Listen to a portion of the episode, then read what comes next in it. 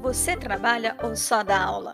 Podcast de histórias feito por professores de inglês, coordenadores, teacher trainers, autores e todo mundo que faz o ensino de inglês no Brasil.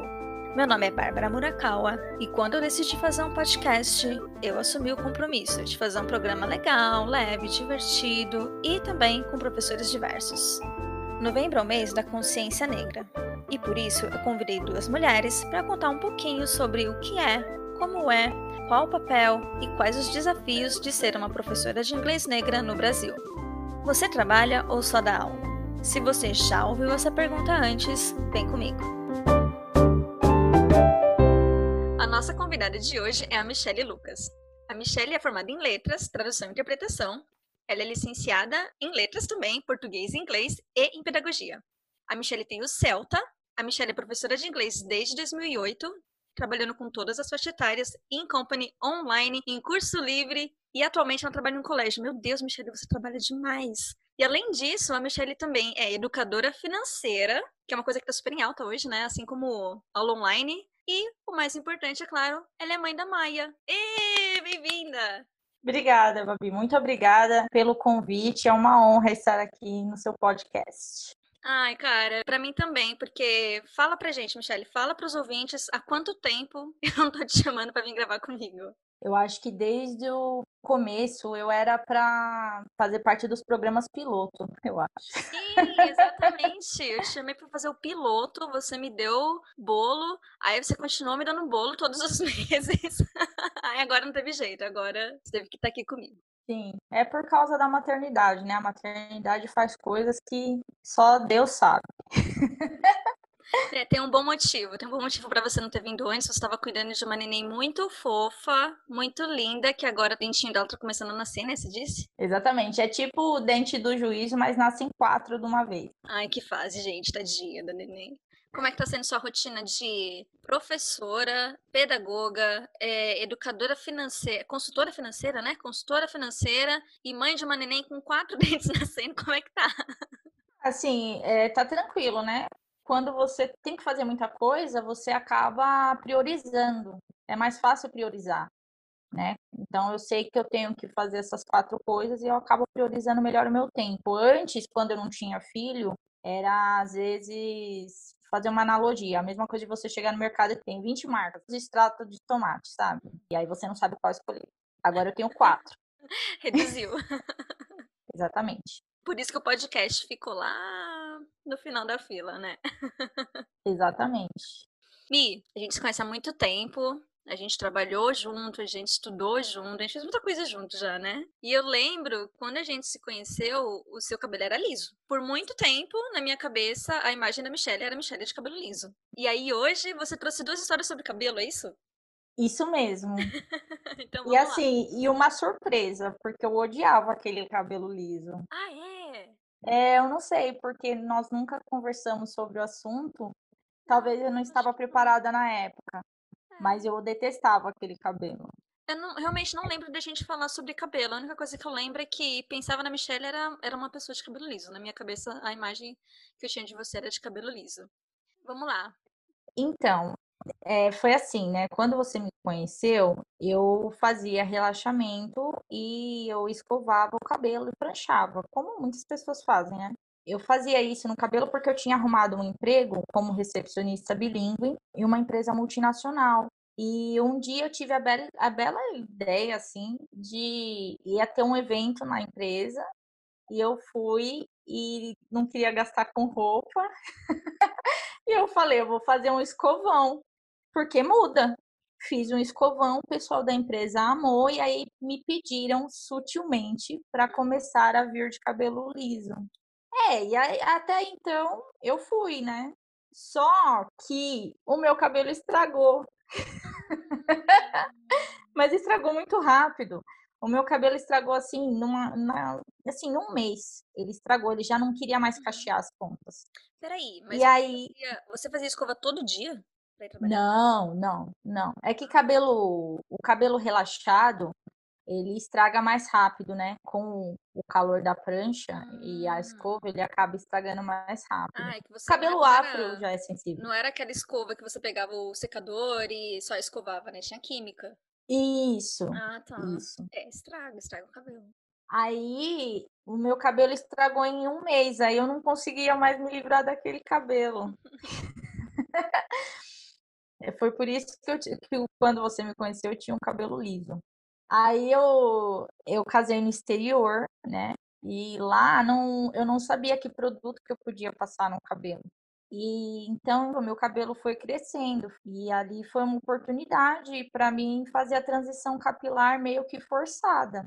Entendi. Então você não, você ficou sem opção de, de escovar o cabelo, acabou falando, bom, então vamos deixar ele crescer natural. Não, na verdade eu fiquei sem opção de química. Uhum. Foi Ah, isso que tá. aconteceu. E aí, quando eu voltei para cá, eu consegui emprego numa escola, num colégio. E eu fiz uma escova, né? Porque eu tava com o cabelo com duas texturas. Então, para ir para entrevista, eu fiz uma escova. Hum. Aí eu passei no processo seletivo, entrei na escola.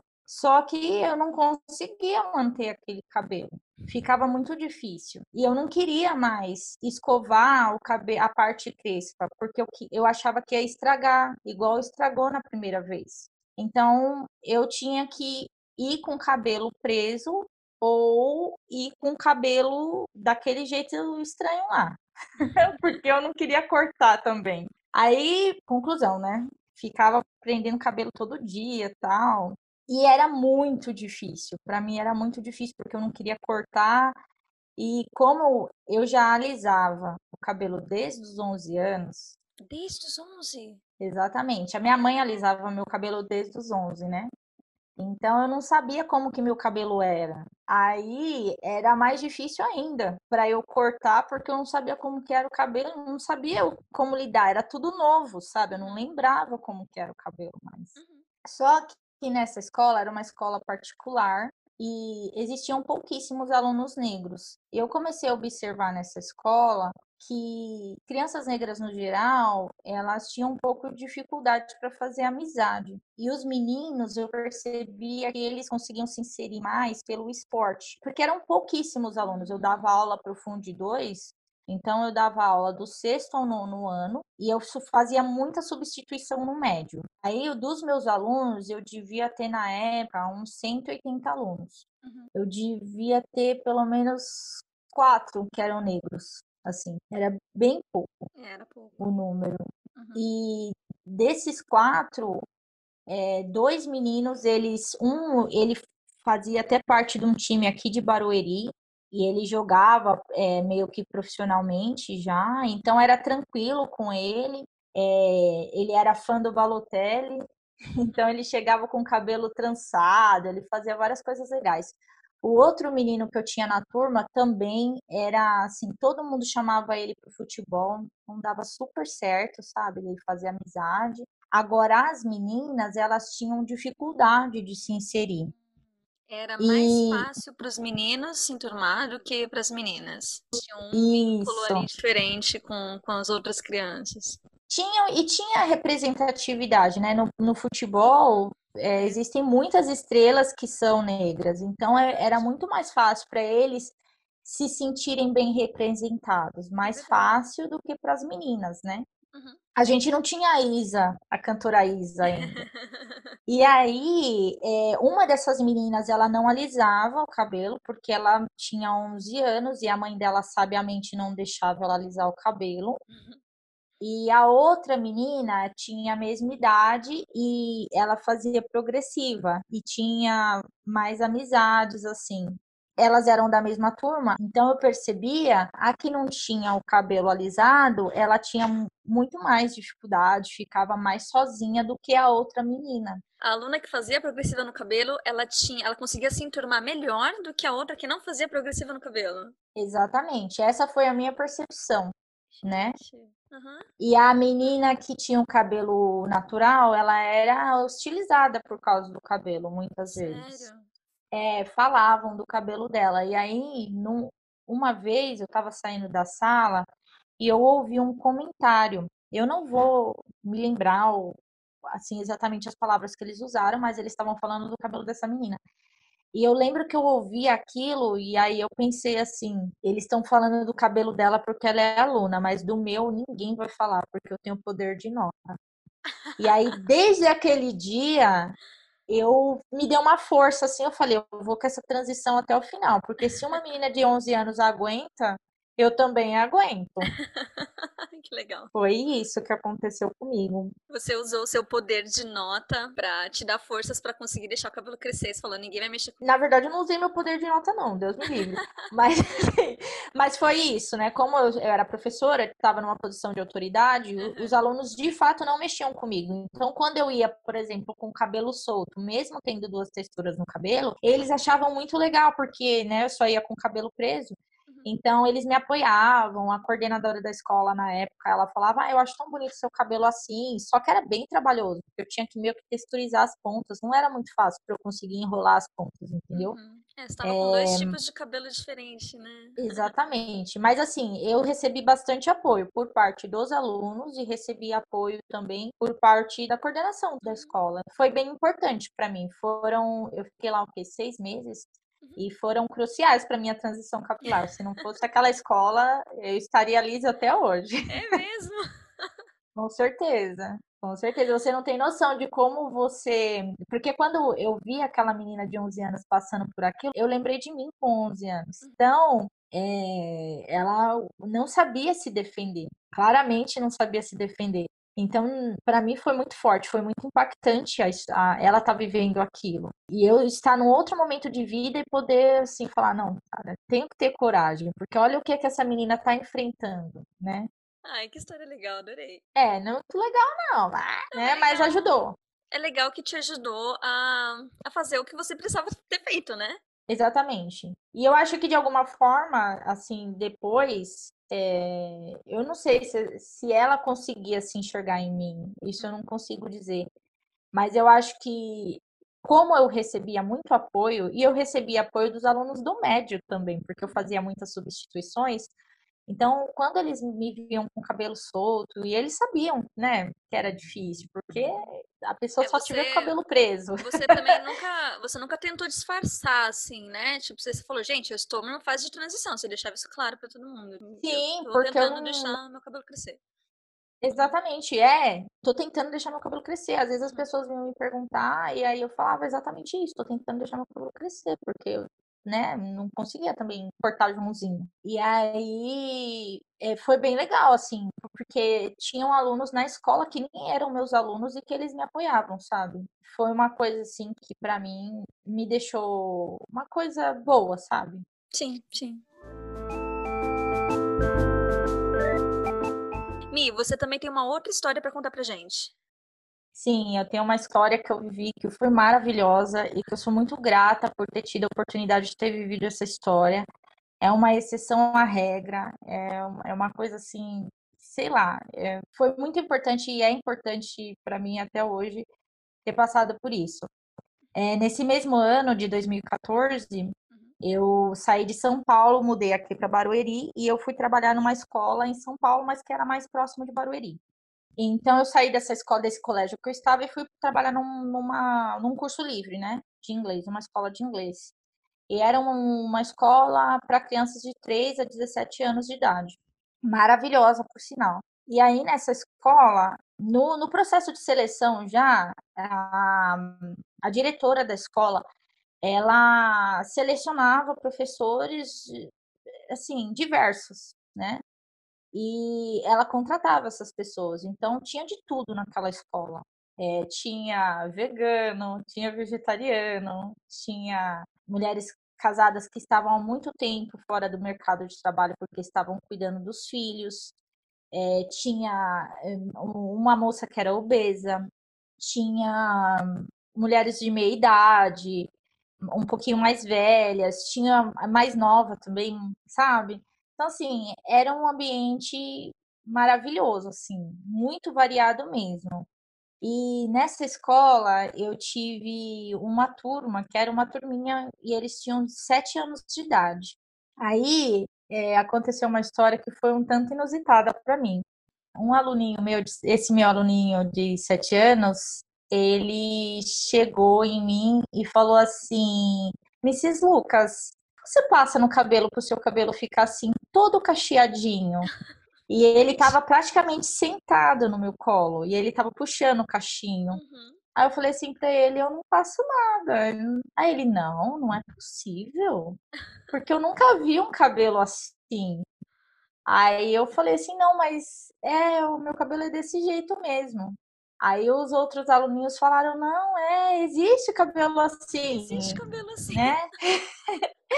Porque ele, eu acho que todo mundo na casa dele tinha um cabelo liso uhum. e, ele, e ele era um pouquinho mais inocente que as outras crianças, apesar dele ter sete anos. Uhum. Provavelmente todo mundo que ele via, os ambientes que ele frequentava, todo mundo tinha cabelo liso. E de fato, ele não sabia mesmo, né? Então ele achava que eu passava algo no cabelo, não achava que podia nascer assim, entendeu? Ai, gente, que E aí eu falei para ele que nascia assim e tal, e assim, nossa, ele ficou puxando os cachinhos e achou sensacional. Aí vieram os outros em cima de mim e puxaram também. Foi muito fofo. Que menino fofo, Lucas, né? Muito fofo. Gente, ele não conhecia ninguém de cabelo cacheado. Não, ninguém. E assim, foi tão é, espontâneo da, da parte dele, sabe? Que eu fiquei assim que eu não sabia nem o que responder. eu falei assim, eu não passo nada, e ele não se conformava. Ele falava, como, assim? assim? Não passa nada? Como, como que fica assim, sabe? E não passa nada. e eu cheguei na sala das professoras e contei a história. E aí foi uma polêmica, porque algumas professoras falavam, assim, as mais novas, é óbvio, né? Falaram assim, mas como que os pais ensinaram isso para os filhos? E aí eu falei para ela, mas às vezes não é uma coisa que você ensina, às vezes você, assim, acha que o, a criança vai perceber, uhum. porque não te ensinaram também, você percebeu que existiam pessoas com cabelo diferente do seu. É, não é uma né? coisa que está assim dentro do, do livro, né, que a gente que a gente aprende. Bom, pode, pode ser que seja dentro do livro, mas assim, não é não, realmente não é um assunto, é uma coisa que a gente percebe, é. né, é vivência.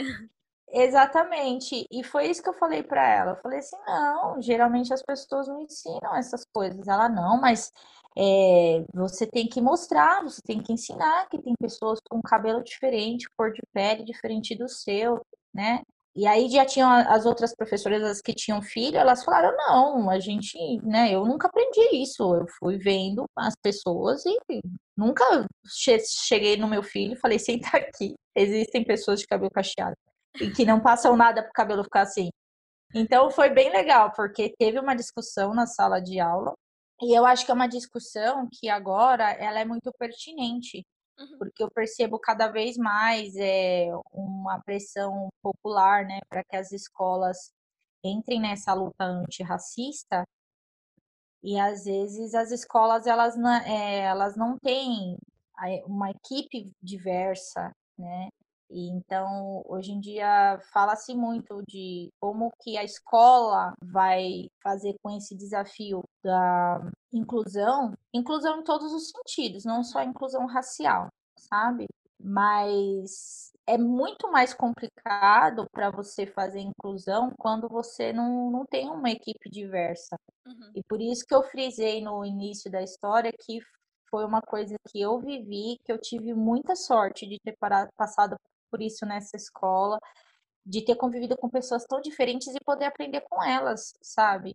Ver o ponto de vista e, e, a gente fica muito mais humano, porque você entende o porquê daquela professora que é mãe ficou cinco anos fora do mercado por causa dos filhos. E você também entende a que tem 24 anos, que está no começo da carreira, e uhum. por que, que ela quer estudar muito e quer virar coordenadora. Então, é exatamente isso. E também, assim, é muito rico você ver pessoas diferentes no mesmo ambiente. Lá, por exemplo, que, porque é uma coisa que é, questionam muito, né? Ah, mas por que, que uma pessoa obesa, por exemplo, não poderia dar aula? Lá, por exemplo, nós tínhamos um, um espaço na escola que nós chamávamos de backyard. Nós usávamos aquele espaço para dar aula. Então, nós fazíamos jogos, assim, queimada, coisa que tinha que correr e tal. E essa professora, que era obesa, ela ia, sabe? Porque e, e, é isso que é muito legal, é isso que é muito rico, porque às vezes a gente olha e fala assim, não, essa pessoa não gosta de, de atividade física, e não é verdade. Ela ia em tudo, fazia tudo, tal, entendeu? Então, não tem nada a ver, às vezes é uma coisa da nossa cabeça. A gente acha que só porque a pessoa tem um determinado biotipo, que ela não faz atividade física nunca. E as, muitas vezes faz, só que é o biotipo dela.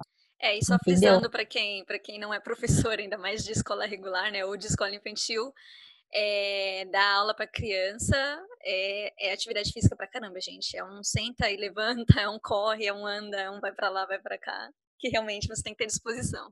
Exatamente. Então, isso seria numa empresa normal, por exemplo, ou numa escola normal, talvez um fator que é, fizesse com que essa professora não fosse contratada. Sim. E nessa escola, não. Assim, ah, você quer trabalhar? Seu currículo é esse, esse, sabe? Você passou em todo o processo. Você quer trabalhar, então tá bom, é aqui, ó. Uhum. Vem. Uhum. Foi uma oportunidade muito grande mesmo para mim. Eu acho que para todos os alunos na escola. E nós não tínhamos casos é, entre os alunos de é, bullying por causa de aparência física. Uhum. Não tínhamos, porque eu acho que por causa do, do, dos funcionários, todo mundo, cada um era de um tipo, então não tinha mesmo, sabe? Ninguém era, ninguém era estranho porque todo mundo era diferente, né? Exatamente. Bom, Mi, é, como eu disse no começo, eu te conheci de cabelo liso. Por muitos anos você tinha cabelo liso, era assim que eu, né? Essa era a imagem da Michelle para mim. Mas aí eu lembro que a gente se encontrou no carnaval de 2017. Você lembra que você foi na minha casa nesse carnaval? Lembro. Maravilhoso. Foi, foi legal esse dia, né? Tava você, tava a Mica. E aí você apareceu em casa, cabelo todinho cacheado. Acho que foi a primeira vez que eu te vi de cabelo todo cacheado. Você tava feliz pra caramba. Você tava ensinando a Mica como é que arrumava os cachos, o que, que tinha que fazer com o secador. Eu lembro que vocês estavam falando sobre isso. É, a Mica andava com o secador na bolsa e um pente garfo. pra arrumar o cabelo onde tiver, né? Não tem essa de ficar despenteado, não. De jeito nenhum. Conta pra gente como é que foi essa transição, porque você disse que foi um pouco difícil no começo, mas no final aí teve a história do cachinho, do aluno pegando no cachinho, ficando todo curioso para entender como é que o cabelo nascia daquele jeito. Conta pra gente como é que foi para você. O que que fez você decidir alisar? É, o que que te fez querer voltar atrás pro cabelo cacheado? Como é que foi esse processo? Ah, assim, eu, como eu comecei muito nova, minha mãe que alisava meu cabelo, é, não foi uma coisa que eu decidi, eu acho, né? É, foi por não saber cuidar mesmo, sabe? Eu acho que se naquela época eu tivesse o cabelo que eu tenho hoje, provavelmente eu tinha ficado desde aquela época com o cabelo que eu tenho agora. O que me, me fez fazer a transição é o cansaço, né? A, a química, ela cansa, porque a cada três meses você tem que refazer. E eu sinto muito calor. Então, não gostava de passar prancha no cabelo. Acabava de pranchar, a nuca já estava ficando toda molhada, sabe, de suor. Era horrível. No verão era horrível. E então... então foi, foi uma coisa mais prática mesmo, não ideológica, de tipo, não, meu cabelo é cacheado e eu quero assumir meus cabelos. Foi tipo uma coisa um pouco mais prática de vai dar menos trabalho. Exatamente, bem menos trabalho. Nossa, não tem nem comparação. É bem mais fácil, porque assim, a, o pessoal fala, ah, mas o cabelo cresce para cima. De fato, ele cresce para cima e aí entra mais ar na raiz. Você não sente tanto calor, sabe? Entendi. O cabelo liso é bem mais quente. é mesmo? Eu nem sabia disso. Bem, é bem mais quente. Eu fiquei pensando, você disse que é, sua mãe que alisava o cabelo para você quando você era bem novinha, porque você não sabia cuidar, né? Você, era, você tinha 11 anos de idade, você não sabia cuidar. Então você acha que também foi por um, uma coisa um pouco mais prática, assim? Sua mãe falou, não, vamos alisar o cabelo da Michelle, porque assim vai dar menos trabalho. Por que, que você acha que ela fez isso? Eu acho que naquela época era o que era aceito socialmente é o que é aceito até hoje, né? Uhum. Socialmente. E também era mais fácil, né? Porque, por exemplo, a minha irmã mais velha, ela tem um cabelo cacheado, assim, anelado, sabe? E minha mãe também alisava o cabelo da minha irmã mais velha. Uhum. Então, eu acho que era muito por essa coisa do que é aceito socialmente, sabe? Entendi, entendi, entendi. Mais do que é, vai ser mais fácil de cuidar. Isso, exatamente. Mesmo porque ela fazia umas coisas na gente. Ela fazia muita trança, ela fazia penteados tal. Entendi, ela fazia isso não era um problema, né? Isso não era um problema. E Mi, é... aí você disse que você começou a fazer a transição, até porque tinha uma aluna que você queria ter, né? Você queria ser um, um, um exemplo, né, para essa aluna, de mostrar que você também podia ter cabelo cacheado, que ela também podia. E você acha que essa aluna entendeu que você não desistiu da transição por causa dela? Acho que não, acho que foi mais significativo para mim do que para ela. Ah, é? Hum, porque eu me via nela, né? Então, e eu me via na, na que alisava também. É um sentimento muito louco, porque você se vê nas duas. Você se vê na que fica mais isolada, não consegue fazer tantos amigos, e você também se vê na outra, que alisava, né? E, é, e era inserida em alguns grupos, que também não, não quer dizer que ela estava em, em, todos, né? Uhum, uhum. Informada em todos os grupos. Ô, Mi, que importância que teve essa escola que era tão inclusiva para você? Nossa, é uma importância gigante, porque hoje, quando eu ouço amigas, às vezes outras professoras, pais, né, mães, agora que eu sou mãe, eu estou em vários grupos de mães, é, hoje que eu ouço as pessoas pedindo, né, falando para as escolas, fazendo às vezes até petições, né, falando que como que a escola pode contribuir nessa luta antirracista, porque às vezes o pai também não sabe o que fazer, uhum. né? Então, essa escola teve muita importância por isso, porque eu eu via o trabalho duro, né? Essa, essa diretora, ela fez um trabalho assim, é, que ela pensou fora da caixa, literalmente falando, e deu um resultado muito bom, porque criança e adolescente a gente, a gente é, educa com exemplo. Então, não tinha, não, não tinha é, a gente não tinha problema na escola porque o exemplo estava na escola, uhum. né? Uhum. Então não foi uma oficina de história da África, não foi uma oficina de história afro-brasileira, era todo mundo que estava ali. Ela realmente na escola. integrou na escola, né? Não foi um evento. Eu ia te perguntar isso. O que, que as escolas normalmente, então, escolas que não são tão inclusivas igual essa que você trabalhou, o que, que as escolas fazem, então, para, igual você disse, né, que os pais cobram, para colaborar com a luta antirracista? Eu percebo pelas minhas amigas, assim, eu tenho algumas amigas que elas vão nas escolas dar palestra, né? Às vezes elas são chamadas para dar palestra, eu conheço um cabeleireiro que ele já foi em algumas escolas a pedido da mãe da criança para ir lá e conversar e dar, por exemplo, oficina de turbante, essas coisas, sabe? Que legal. Então, é, as escolas às vezes elas dão espaço para quem reclamou, vamos dizer assim. Às vezes é, o seu filho sofreu alguma coisa ali na escola, racismo ou bullying por algum outro motivo, e aí a escola, a mãe reclama e a escola dá espaço para a mãe ir lá e conversar com a turma. É o que eu percebo que eles acabam fazendo. Agora tem umas outras escolas que elas estão tendo atitudes que são um pouco é, mais concretas, né?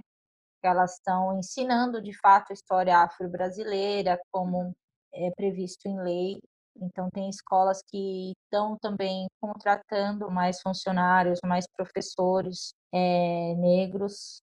Então, tem escolas que elas estão tendo uma atitude mais ativa. Uhum. Legal, né? Parece, sim, talvez um trabalho devagar, trabalhinho de formiguinha, né? Mas pelo menos está acontecendo alguma coisa.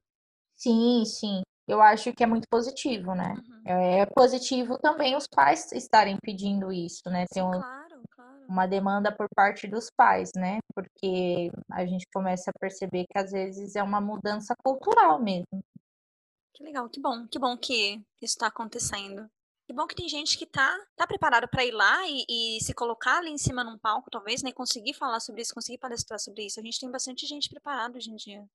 Temos sim, tem muitas pessoas que estão estão indo atrás né, de capacitação, fazendo cursos para preencher essas lacunas, não só na educação, na sociedade como um todo, né? Tem muitas empresas que pedem esse tipo de serviço também.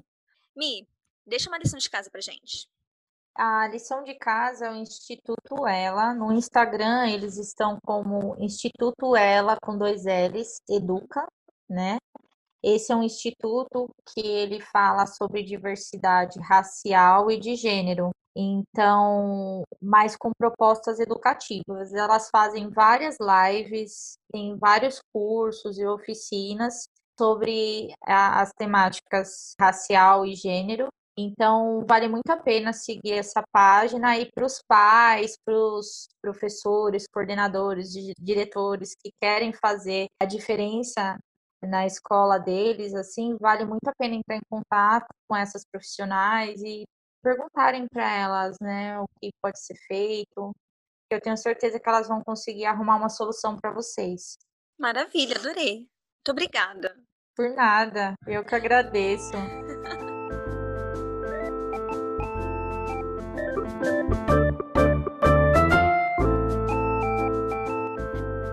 Ah, Michele, obrigada por finalmente ter achado um tempinho para conversar comigo. A gente é amiga há tanto tempo e eu nunca nem tinha parado para pensar o quanto essa questão do cabelo era importante para você. Sim, eu tive o privilégio de nem saber que eu tenho privilégios. Cara, falando com você hoje, é muito visível o quanto você tá feliz com seu cabelo cacheado. Então, obrigada por vir aqui compartilhar sua alegria comigo e a sua história com a gente. Obrigada também a quem escutou esse episódio do Você Trabalha ou Só dá Aula. Se você quer contar sua história aqui, manda um e-mail para mim no endereço sodaulaula.gmail.com. Agradecimentos de hoje: História Michele Lucas, edição Carol Vinhale, arte Guto Ribeiro, vinheta Bruno Ribeiro.